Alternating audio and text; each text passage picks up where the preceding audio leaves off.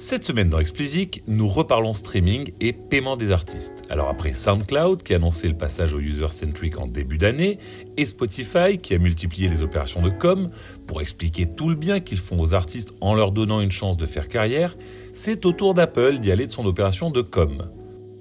Avant de rentrer dans le cœur du sujet, je tenais à remercier les participants du premier rendez-vous Explicit sur Clubhouse. Euh, nous avons eu le plaisir d'avoir une conversation très intéressante sur les algorithmes de recommandation musicale, lors de laquelle nous avons essayé de voir les hacks qui permettent de les utiliser au mieux. Puis nous avons brièvement parlé de NFT, d'ailleurs tellement brièvement que le sujet reviendra au programme de la prochaine session qui se tiendra en mai. Si le sujet vous intéresse, venez nombreux, je vous donnerai la date dès qu'elle sera arrêtée. Allez, revenons euh, sur Apple. Donc, je vous disais qu'il y a 15 jours environ, Apple a envoyé une lettre aux artistes dont il propose la musique. Le contenu de celle-ci est simple et peut se résumer ainsi nous payons trois fois plus que Spotify. Donc, ils expliquent qu'ils paient un penny, soit 0,01 dollar par stream. Euh, ils expliquent ensuite euh, qu'ils versent le même pourcentage à chaque label, et ce, quelle que soit la taille du label, soit 52%. Ensuite, ils expliquent qu'en 2020, 5 millions d'artistes ont reçu un paiement de la part d'Apple. Ils expliquent ensuite que le nombre d'artistes ayant généré 1 million, alors en royalties que ce soit production et édition, a augmenté de 120%. Et enfin, ils expliquent que le nombre d'artistes qui a généré plus de 50 000 dollars de revenus euh, sur une année a plus que doublé. Et enfin, ils enfoncent le clou en précisant qu'ils ne demandent pas de discount sur les royalties en échange de plus de visibilité. Coucou Spotify Ces chiffres veulent prouver qu'Apple rémunère les artistes équitablement.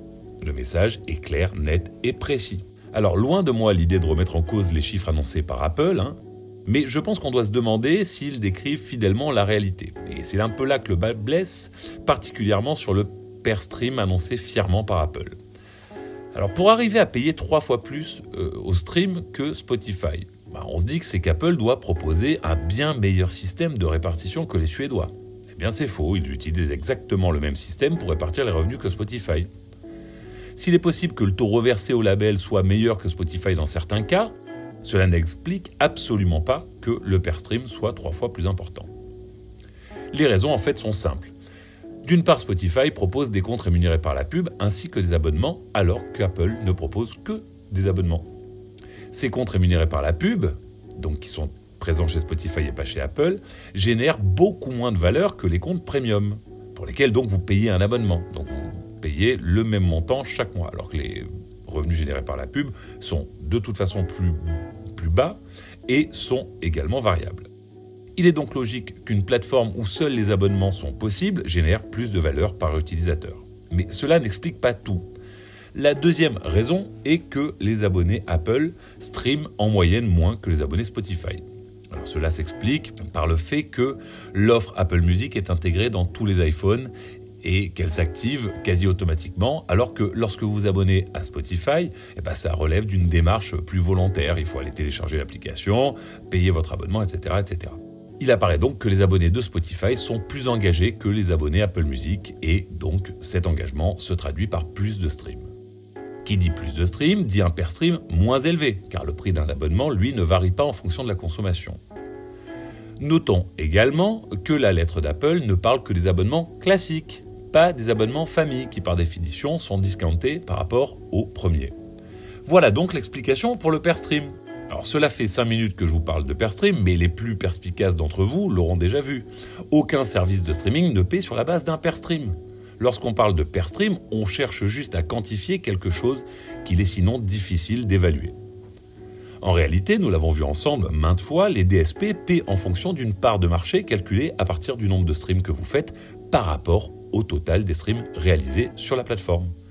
Si vous liez ça au fait qu'il y ait moins de streams sur Apple que sur Spotify, vous comprenez pourquoi ce per stream est plus important chez eux.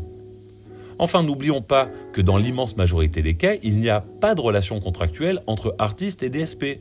Ça veut donc dire qu'il y a un intermédiaire qui, vous vous en doutez, ne travaille pas gratuitement, et heureusement d'ailleurs. Hein. Je précise tout ceci pour bien vous montrer que ces annonces servent des objectifs de communication et uniquement de communication. Les chiffres ne sont pas faux, mais ils sont pour le moins incomplets.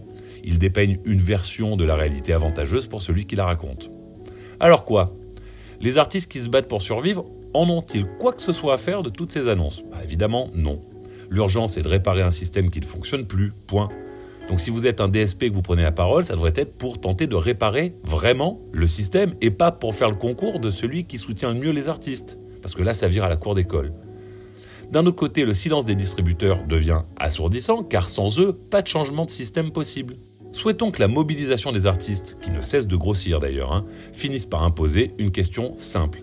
Quel avenir y a-t-il pour un système qui maltraite les artistes qu'ils font vivre?